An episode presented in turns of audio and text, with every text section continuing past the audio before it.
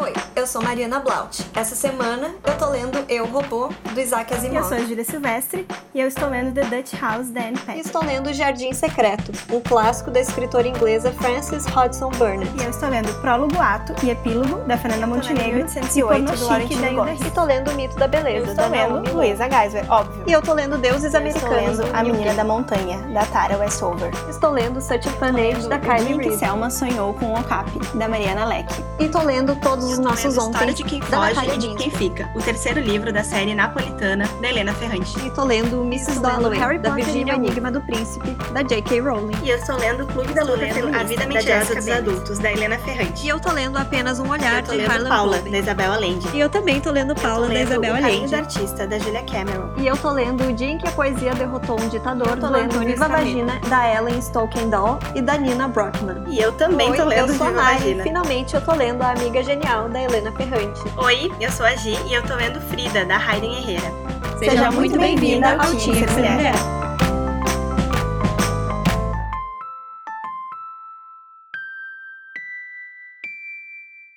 Piscamos e cá estamos nós no último episódio do Tinha que Ser Mulher de 2020. Ele mesmo, o ano fatídico, distópico, pandêmico. Podemos dizer que aconteceu nesse ano tudo o que podia acontecer, né? Tivemos pandemia, eleição brasileira, eleição norte-americana. Tivemos feiras e festas literárias que migraram para o digital, lançamentos de livros incríveis, muita coisa aconteceu. Mas, falando em pandemia, nós questionamos sobre a leitura durante a pandemia lá no nosso Instagram, arroba underline tinha que ser mulher. E a maioria, 70%, leu mais em 2020, o que me deixou, de certa forma, um pouco depressiva, né? Porque eu tô fazendo os cálculos das minhas leituras de 2020, Mari, e eu li exatamente metade dos livros que eu li em 2019. Metade. Não, guria, eu, eu não me encaixo nesses 70% também. Faz um tempinho que não dou uma olhada na minha lista, mas pelo que eu calculei, eu, eu tô lendo 10 livros a menos do que no ano passado. Ah, e não sei por que isso aconteceu. Não, eu sei. Tu sabe? Não, não, eu sei. Mariana, nós sabemos, nós sabemos, sejamos sinceras aqui. A gente trabalhou muito esse ano. Ah, é verdade, é verdade. A gente se dedicou muito. Eu acho, assim, que, que foi o ano que, que a gente mais trabalhou, sabe? Eu acho que sim. Muitas mudanças, né? É, são mudanças, a questão de, de, das, das empresas que a gente. A gente já tinha, né? A gente já tinha um negócio, já tinha começado a empreender, mas foi o ano que a gente focou nas empresas. Sim, é verdade. E, e essa coisa de não dividir o tempo de lazer, então acaba trabalhando, tipo, eu, por exemplo, que em 2019 trabalhava numa empresa, e eu passava duas horas por dia em- entre trem e ônibus. E essas duas horas eram sempre religiosamente destinadas à leitura. E aí, o que, que eu fiz com essas duas horas quando comecei a trabalhar em casa? Eu coloquei para trabalho. Né? Então, eu, perdi duas horas por dia de leitura, que eu não consegui fazer. Então, às vezes, eu, eu começo a trabalhar às sete da manhã e trabalho até umas sete da noite, sabe? É que o que, que acontece, né? Tudo tem seu- seus prós e contras, né? Quando a gente tem a nossa empresa, a gente quer aproveitar o tempo para ter ideias. E quando a gente trabalha em um lugar, eu, pelo menos falando da minha experiência, eu chegava seis horas da tarde, eu não pensava mais em trabalho. Então, eu conseguia me dedicar, conseguia me dedicar mais à leitura, focar mais, porque às vezes eu tenho a impressão de que se eu tô lendo, eu devia estar trabalhando. Exato. E parece que, tipo, ou assim, termina o dia de trabalho e eu tô tão cansada que, que aquele livro não merece o meu cansaço. Sim. Daí o que, que eu faço, Guria? Eu assisto Friends, o mesmo episódio que eu já assisti cinco mil vezes. Eu vou lá e assisto de novo. Pelo amor Essa Deus. sou eu. Inclusive hoje, né? Vou já assistir hoje, vou assistir depois de novo. Então, é isso que eu faço. Ao invés de estar lendo, eu estou vendo Friends. Guria, não tem condições. Não tem. E eu, eu cheguei, chegou um ponto esse ano que eu aderi livros para dormir. Então, que são livros ruins, né? E eu, ah, eu acho que é melhor não citar o nome do livro aqui, porque, enfim, né? Vai que um dia. Julgamento, né? É, vai que um dia chega no- nos autores, né? Então, e, e sou eu que defini, pra mim, a dinâmica que é um livro que é um livro chato. Então, eu acho injusto com os autores. Mas é um livro famosinho, tipo de livro que fica na entrada da livraria, sabe? Que é, é, é livro famosinho. Tem um livro que eu quero ler agora no fim de ano para relaxar a mente, que é um livro sobre cachorros. como funciona. Eu esqueci o nome do livro agora, no caso, mas é sobre como funciona a mente do cachorro. Porque eu acho que vai ser leve, interessante. Vou saber finalmente se a minha cadela me ama. Essas coisas assim, sabe? É, Mari, eu espero que seja bem esclarecedor. Acho que vai ser. É, acho que vai ser. Vai ser sim. e claro, a gente também não podia deixar de perguntar se as pessoas achavam que tinham lido mais mulheres em 2020 e 90% disse que sim, felizmente. Yay! Temos muito a comemorar. Uhul! Não, e assim, ó, eu, eu não acho que eu nem, nem vale a pena eu falar um comparativo, porque eu acho que eu, eu só li livros de homens esse ano que eu peguei emprestado de ti, tipo um ou outro, acho que Drácula, talvez. Sim. E alguns de autoajuda, né? Que eu já contei aqui em alguns episódios que eu me aventurei. Eu me aventurei nesse gênero literário esse ano, foi um ano bem ousado. Então eu li O Milagre da Manhã. Sem julgamentos. Obrigada, amiga. eu confesso que eu vou ficar devendo aqui, porque eu não sei. Eu depois vou ter que fazer esse balanço de quantas mulheres e homens eu li, mas eu tenho certeza que eu li mais mulheres porque eu também não lembro de ter lido muitos livros de homens, não. Eu, eu lembro que eu li Saramago, mas eu acho que vale a pena, assim, fazer um, um, um adendo para ele. Eu li o Edgar Allan Poe, mas eu acho que foi isso também. Eu não lembro de outros, assim. Provavelmente li outros, mas muito mais de mulheres. É a cota, né, Mari? É a cota. Uma cota ali que a gente deixa, tipo, uns 10% para para livros escritos por homens. Só para também uh, fazer uma, um entendimento desse cenário, né? Do, da literatura masculina. Vou criar essa expressão. Literatura masculina, exatamente. Acho, acho um ótimo rótulo. Já que, já que literatura é feita por mulheres é literatura feminina, né? Porque não literatura masculina. Exato, eu acho que a gente está tornando as coisas mais claras para os leitores. Exatamente, Guria. Exatamente. Faz todo sentido. Obrigada. Teve também esse ano, né, Mari, vários acontecimentos literários. E acho que um dos mais interessantes, assim, e que a gente pôde aproveitar mais foram as feiras e as festas literárias que precisaram migrar para online. A gente teve aí a Feira do Livro de Porto Alegre, a Flip, que é a Festa Literária Internacional de Paraty, a Festa Virtual do Livro da USP e muitas outras. Teve também a Fliera Chá, teve, nossa, teve várias. E a gente até perguntou lá no Insta se as pessoas tinham participado de algum evento online e 61% disse que não. Uma pena, né? Porque, gente, elas estavam muito boas e finalmente eu posso dizer que eu participei de uma flip, porque assim, não estava muito fácil, né, planejar uma viagem para Paraty no meio do ano para ficar todos aqueles dias, mas era um, um, um objetivo que eu tinha para esse ano, né, no, nas metas pré-pandemia, mas curti muito participar da flip online, a Feira do Livro de Porto Alegre também, a gente assistiu até em, em grupo, assim, Uh, junto com as gurias que iam participar do nosso clube de aventura da Isabel Allende. A gente assistiu a abertura com ela, foi sensacional, né, Mari? Sim, e sobre a Flip, guria, eu também quero muito ir um dia para Paraty para participar. Eu acho que ano que vem ainda não vai dar, né, por causa da pandemia. Mas quem sabe aí para 2022 a gente não faz um roteiro aí com todas as gurias que quiserem participar e a gente vai de bando para lá Acho que seria maravilhoso. Guria, a gente tinha que ter uma casa. Sim. Sabe que as livrarias ocupam, as livrarias editoras ocupam as casas. E a gente podia ter uma casa lá. Imagina a casa do Tinha que Ser Mulher na Flip. Nossa, amei essa ideia. Sério, vamos começar a elaborar esse roteiro aí para 2022. Se alguém da Flip, por acaso, estiver escutando esse episódio, dá uma chance pra gente. Mas, Guria, de fato, o evento que mais me marcou aí dessas festas e feiras foi a abertura da Feira do Livro de Porto Alegre, né? Porque eles arrasaram na escolha da Isabel Allende. A gente ama ela, né? Todo mundo já sabe que a gente ama. Uh, tanto que o Paula foi um dos melhores livros que a gente leu no Leia Mulheres, que agora tinha que ser mulher. Uh, mas realmente me marcou demais, assim, porque aquela mulher é fantástica, tudo que ela fala dá vontade de aplaudir, né? Exato. E deixa a gente abrir o coração aqui, porque a gente mandou um e-mail para Isabel. A gente mandou. Ah, é verdade. A gente já tinha esquecido dessa. de mais uma. uma ignorada que a gente levou, né? A gente tem uma lista de decepção no WhatsApp que a gente vai sempre atualizando, né? Só para contextualizar vocês aí. Uh, lista de decepções que criamos expectativas e elas não foram correspondidas.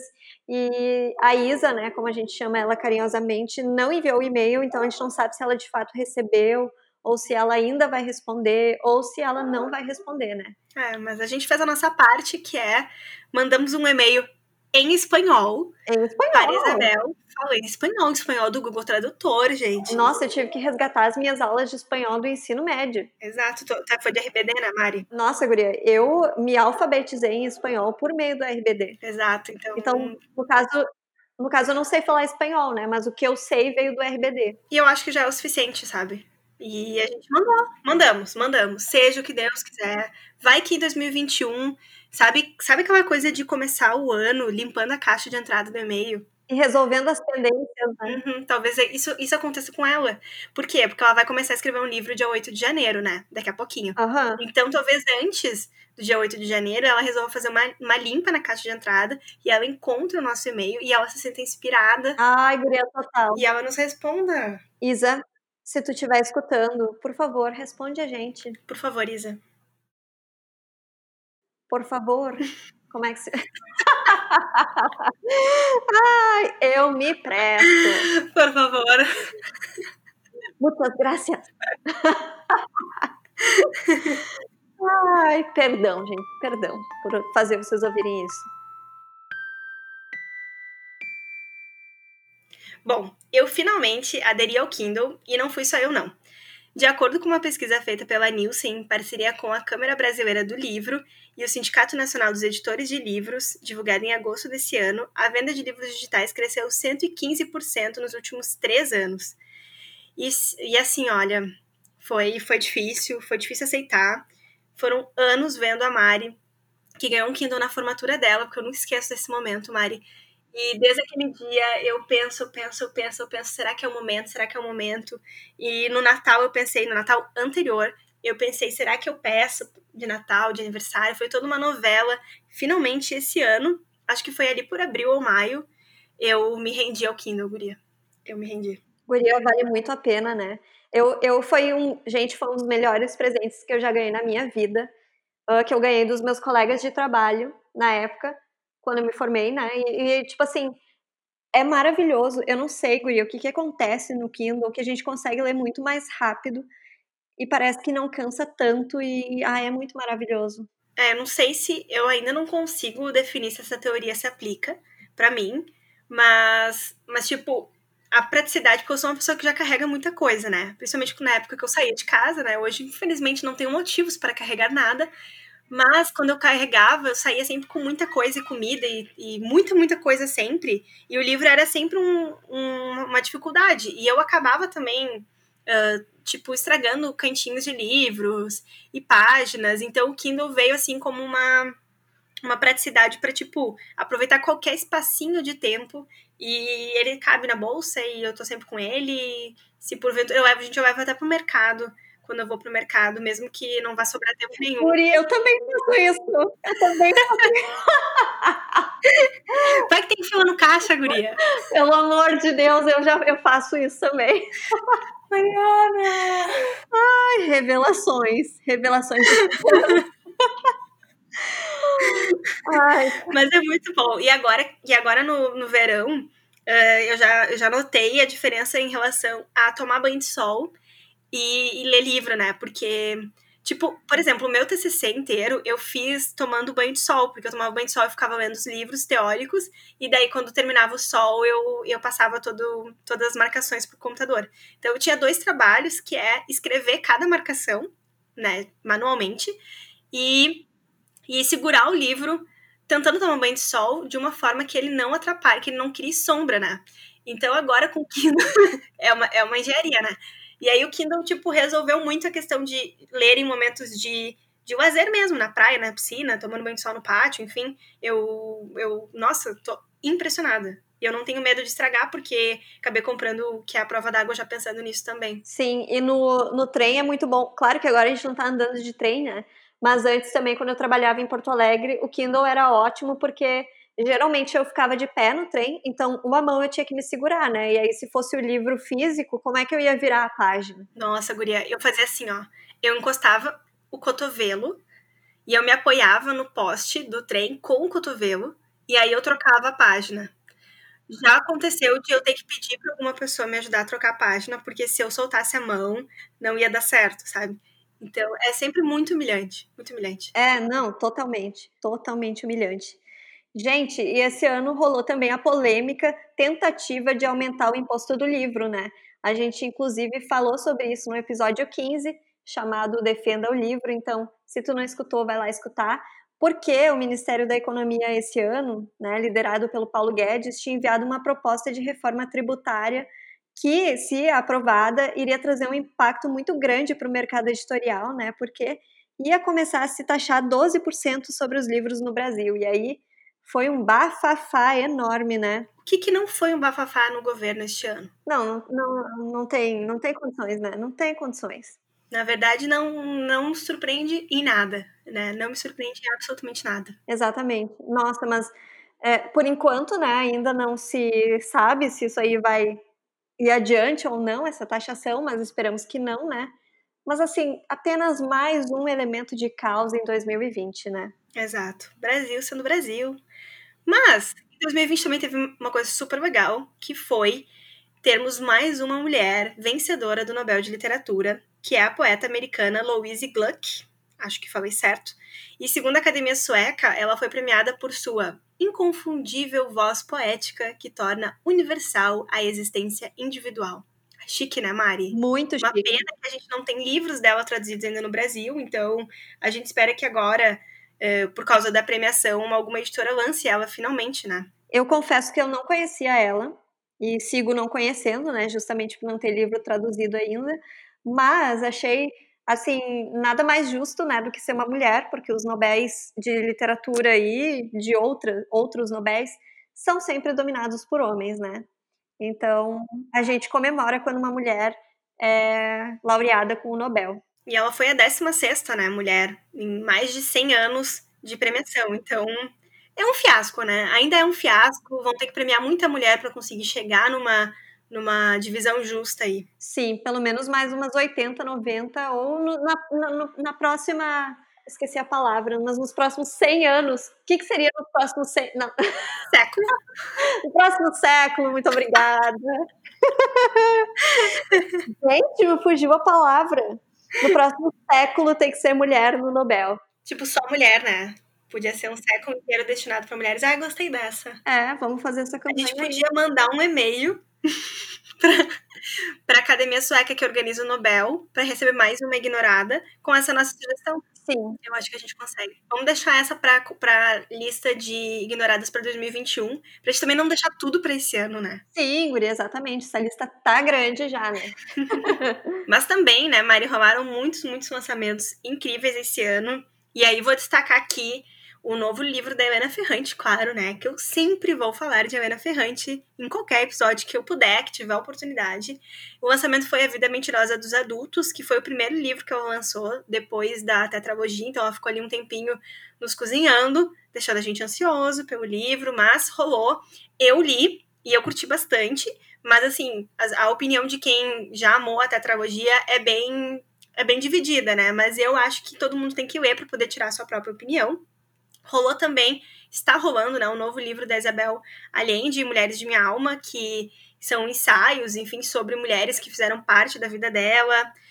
Estamos também, eu e Mariana, apaixonadas pelo clube da Intrínsecos, né, da Intrínseca, da editora, porque eles estão enviando alguns lançamentos e as edições são lindas e são coloridas e ficaria incrivelmente bonito na minha estante, sabe, Mari? Todos os meses eu tenho vontade de assinar, Guria. Sério. É sério, isso é um sofrimento. Eu acho que eu vou ter que assinar. Eu acho que eu vou ser obrigada a assinar. É muito complicado, né? Muito, demais. Teve também, né, que é um livro que, que a gente já falou dele, uh, junto com a Luísa Geisler, no episódio que fizemos com ela, que foi Corpos Secos, que também tem a participação da Natália Polesso, né, duas autoras gaúchas uh, que participam dessa, desse livro, que é meio que uma distopia e que, curiosamente, foi publicado no meio da pandemia e tá na minha lista, espero ele em 2021. E tivemos também edições lindas de clássicos da Antofágica, que é uma editora que está arrasando demais, com destaque para o Mrs. Dalloway, da Virginia Woolf, que foi lançado.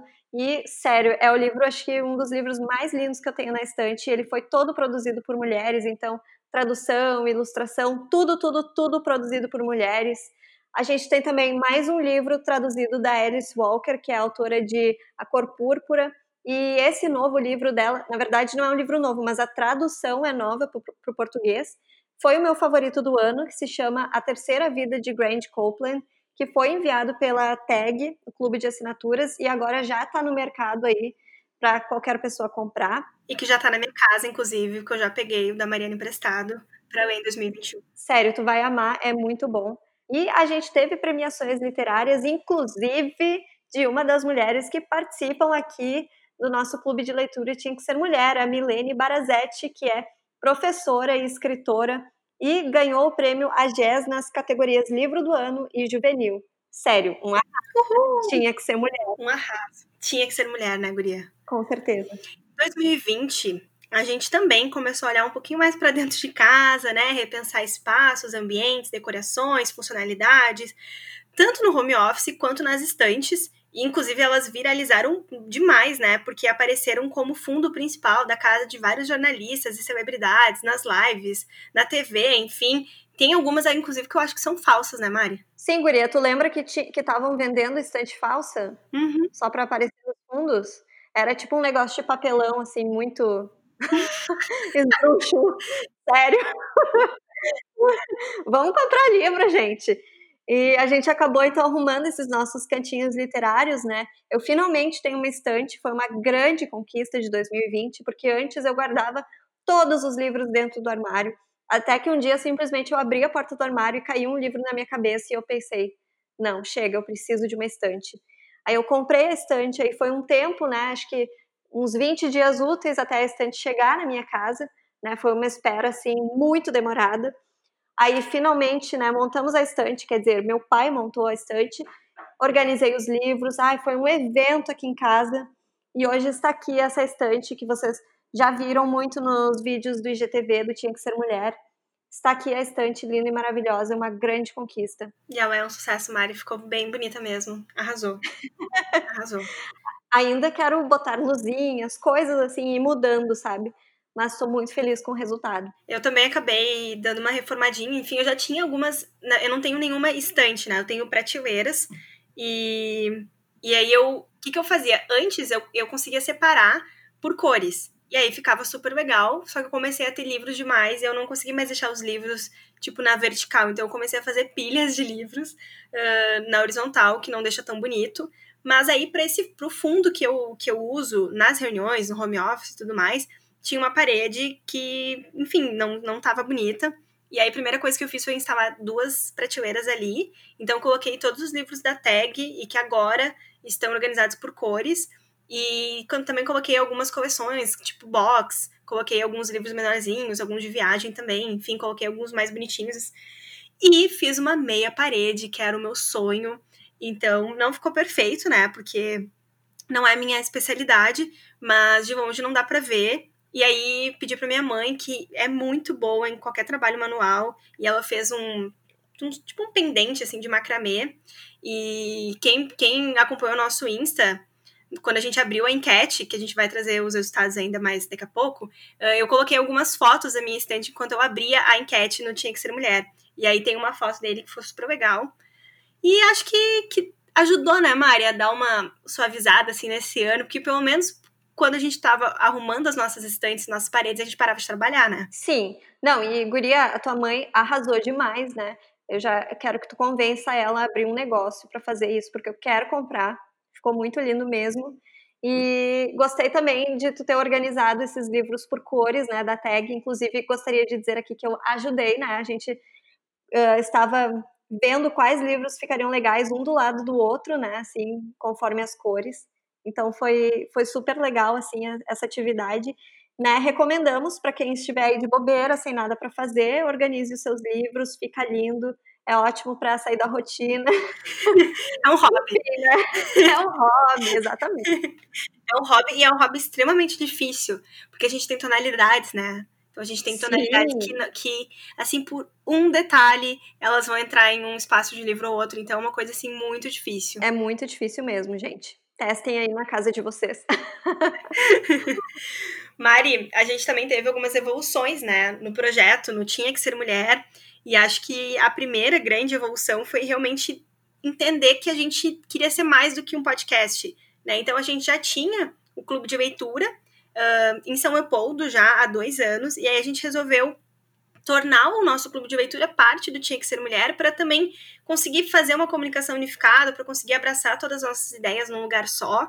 Então, o Tinha que Ser Mulher deixa de ser só um podcast para se tornar uma plataforma junto com esses clubes de leitura que hoje existem em São Leopoldo, mas que também podem ser espalhados por qualquer outra cidade. E, em especial, né, o nosso projeto, nosso programa de amadrinhamento, e que a gente tem conteúdos exclusivos, o Sala de Espera, que agora vai virar também um quadro de conteúdo exclusivo de quem for madrinha. Temos happy hour literário, temos os desafios literários, então a gente vai, em 2021, a gente vai ter uma imersão literária que é a leitura de O Segundo Sexo, da Simone de Beauvoir, que eu não preciso nem dizer que eu sou fã e que eu estou muito ansiosa. Guria, eu também tô muito ansiosa. Inclusive, eu não comprei o box ainda, mas quero comprar. E sério, a gente vai ter muito conteúdo exclusivo, benefícios assim incríveis. A gente está muito empenhado em fazer esse projeto crescer. E esse nosso primeiro passo aí foi então transformar o podcast em mais do que um podcast, né? E o projeto agora sendo essa plataforma, porque a gente cada vez mais percebe que a literatura não existe por si só, né? Ela é um instrumento de empoderamento e quando a gente fala em empoderamento feminino, ler histórias de outras mulheres é super importante. E aí, fazendo também uma retrospectiva do clube de São Leopoldo, né, que a gente uh, organizava, que era o Leia Mulheres, que agora vai ser Tinha que Ser Mulher. A gente leu livros incríveis, assim, como, por exemplo, Paula, da Isabel Allende, que todo mundo falou no encontro passado que foi um dos preferidos do ano. E realmente existe uma troca muito legal, né, entre todas as participantes, a gente acaba aprendendo muito. Então a gente está cheia de ideia para o ano que vem para fazer crescer ainda mais o Tinha que Ser Mulher. Ah, e para quem ficou interessado, é só acessar o nosso Instagram, arroba underline Tinha que Ser Mulher, e acessar o link na bio, que tá tudo lá, descrito, os planos, os benefícios, tudo que vai receber, as recompensas. Melhores do ano. Sempre é difícil criar essa lista, mas eu vou trazer aqui cinco livros que eu gostei muito o primeiro, A Terceira Vida de Grant Copeland, da Alice Walker, A Rede de Alice, da Kate Quinn, Paula, da Isabel Allende, Frankenstein, da Mary Shelley e Lady Macbeth, do Distrito de Mitsensky, do Nikolai Leskov. Gurias, me perdoem que esse livro de homem tá aqui, só que a protagonista é uma assassina muito girl power e o livro é muito divertido, então vale a pena. Eu não perdoo. Perdoa, perdoa, sim. Eu não vou perdoar. Eu não vou perdoar, mas eu também já, já aproveito para pedir perdão a todos os livros que eu li e que não entraram na minha lista de melhores do ano, porque eu sei que eles estão me escutando, eu tô aqui com eles do meu lado, e eles sabem que eles não são os melhores, e eu acho que eles já ficam chateados, sabe? Mas isso, isso é necessário, isso tinha que acontecer, então vou trazer também os meus cinco melhores do ano, que é A Casa Holandesa, da Anne Patchett, a série napolitana da Helena Ferrante. E acho que eu burlei um pouco a regra aqui, né? Porque eu coloquei como um só, mas é que seria um livro só, né? Acabou sendo dividido pela editora e tudo mais. Então, vamos considerar que é um só. Um Defeito de Cor, da Ana Maria Gonçalves. A Mulher Destruída, da Simone de Beauvoir. E O Dia em que Selma Sonhou com o Ocap, da Mariana Leck. Ó, e a gente perguntou também no Instagram quais foram as melhores leituras que as pessoas fizeram em 2020. E claro que a gente sabe que é muito difícil escolher um único livro, né? Porque justamente a gente sempre acha que os outros vão ficar chateados. Mas é legal ver a lista de livros lidos e pensar em quais deles a gente gostou mais. E sério, teve muita, muita, muita resposta. Foi assim sensacional. E a gente selecionou então alguns dos livros, né, os que apareceram mais também. E aí já fica, fica atento aí e já vai anotando e colocando na listinha para 2021. Vox da Cristina Dauscher, um Defeito de Cor, da Ana Maria Gonçalves, Mulheres, Raça e Classe, da Angela Davis, Quem Tem Medo do Feminismo Negro, da Djamila Ribeiro, Todos os Nossos Ontens, da Natália Ginsburg, O Mito da Beleza, da Naomi Wolf e Minha História, da Michelle Obama. Teve também o Caliban e a Bruxa, da Silvia Federici, Olhos d'Água, da Conceição Evaristo, a Tetralogia Napolitana, da Helena Ferrante, De novo, o Paula, da Isabel Allende, Os Testamentos, da Margaret Atwood, Jane Eyre, da Charlotte Brontë, Americaná, da Chimamanda, enfim, muito livro bom. Mas a gente sabe que todo ano termina também com aquela lista de livros que a gente já sabe qual é, todo mundo amou, tá na lista, mas a gente ainda não leu. E nós também temos essa lista, né? Ah, se temos. Ah, se temos. Me dá muita aflição, sabe? Porque é, é, tipo, tu vê em tudo que é lugar os livros sendo muito elogiados, aí tu fala assim, sim, eu sei, eu sei qual é o livro, eu sei que tá sendo elogiado, só que ainda não consegui. Exatamente. então, os cinco livros que eu, eu vou ler, eu lerei, isso está, isso está, está gravado aqui, está gravado neste programa, que é Garota, Mulher, Outras, da Bernardina Evaristo, Falso Espelho, da Gia Tolentino, Eu Tituba, da Marise Condé, Adultos, da Emma Jane Unsworth, e Eu Não Sou Uma Mulher, da Bell Hooks. E cinco livros que eu quero ler e ainda não li são A Intérprete, da Annette Hess, Holocausto Brasileiro, da Daniela Arbex, A Senhora de Wildfell Hall, da Anne Brontë, Tempos Difíceis, do Charles Dickens, e Morte no Nilo, da Agatha Christie, que eu acho que eu vou ler nesse verão, porque eu acho que a Agatha Christie combina muito com férias e vai virar filme, então fica aí a dica. E tu sempre com a cota masculina, né, Mariana? Eu tô de olho. Sempre, né? Mas Charles Dickens, né? Tem alguns que eu abro algumas exceções, assim. e vocês, gente? Quais são os livros que vocês querem ler em 2021? A gente perguntou lá no Instagram e vocês mencionaram esses aqui. Um Defeito de Cor, da Ana Maria Gonçalves, que, gente, por sinal, apareceu em todas as listas, né? Assim como a Tetralogia Napolitana, da Helena Ferrante. Então, assim, são, são os mais amados, real. Também apareceu Mulheres que Correm com os Lobos, da Clarissa Pincola Estés, Hibisco Roxo, da Chimamanda, e Os Diários de Silvia Plath. Também apareceu aí Eva Luna, de novo, da Isabel Allende, O Segundo Sexo, da Simone de Beauvoir, A Vida Mentirosa dos Adultos, Helena Ferrante, o Orlando, da Virginia Woolf, e As Brumas de Avalon, da Marion Zimmer Bradley. Mas, né, nem só de leituras nós vivemos 2020. Porque foi um ano tão pesado e tão atípico que acabou nos mostrando que a cultura e o lazer precisam ser prioridade. Então, deixo aqui também meus agradecimentos à Netflix, Amazon Prime e demais plataformas de streaming, porque vocês realmente contribuíram e seguem contribuindo durante a pandemia.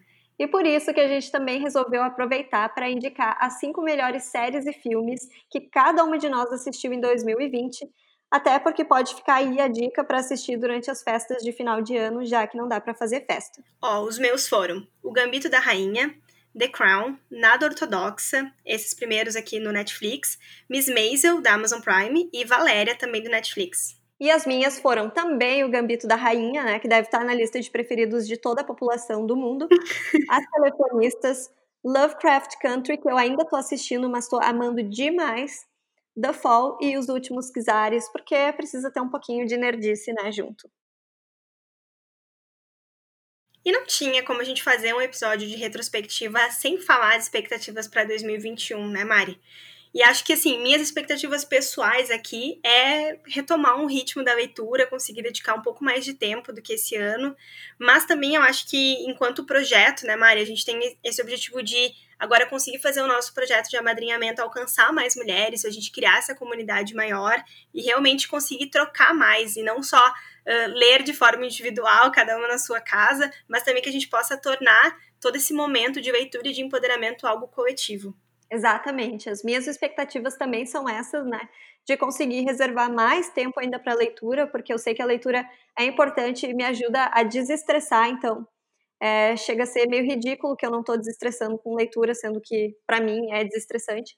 Uh, então, fica aí essa meta para 2021 e enquanto projeto, para a gente de fato conseguir crescer e impactar mais mulheres, porque de fato a gente tem recebido feedbacks muito legais de mulheres que não apenas conseguiram ler mais, mas conseguiram melhorar em outras esferas da vida também a partir desse grupo de apoio, né, dessa rede que a gente conseguiu criar. Então, expectativas muito boas para 2021 e que seja um ano melhor ainda do que 2020, né, em termos do projeto e melhor ainda em termos de acabar esta maldita pandemia, né, por favor. Torcemos pela vacina. Torcemos. Hashtag vem vacina. Esse podcast foi produzido pela Albaia Podcasts e teve roteiro de Laura Hanner-Minoff e edição de som de Gabriel Tassinari. Não esqueça de nos seguir lá no Instagram, arroba underline tinha que ser mulher, E fica aqui o nosso agradecimento especial às nossas queridas madrinhas, a Carolina Samendes, a Gislaine Rodrigues, a Ingrid César Aires, a Jéssica Scherer, a Letícia Garcia, a Natane Peroto Borges, a Anice Passos e a Tami Moraes. E lembrando, né, que para aproveitar aí um recesso entre Natal e Ano Novo, a gente acabou antecipando e gravou esse episódio no dia 14 de dezembro. Então, caso tu tenha assinado depois dessa data, fica tranquila que o teu nome vai aparecer no próximo episódio. E o link para assinar, né, para ser madrinha do Tinha que Ser Mulher, tá no nosso link na bio lá no Instagram, arroba, underline, Tinha que Ser Mulher, e também aqui na descrição do episódio. Te esperamos do lado de dentro e até o ano que vem. Tchau! Tchau!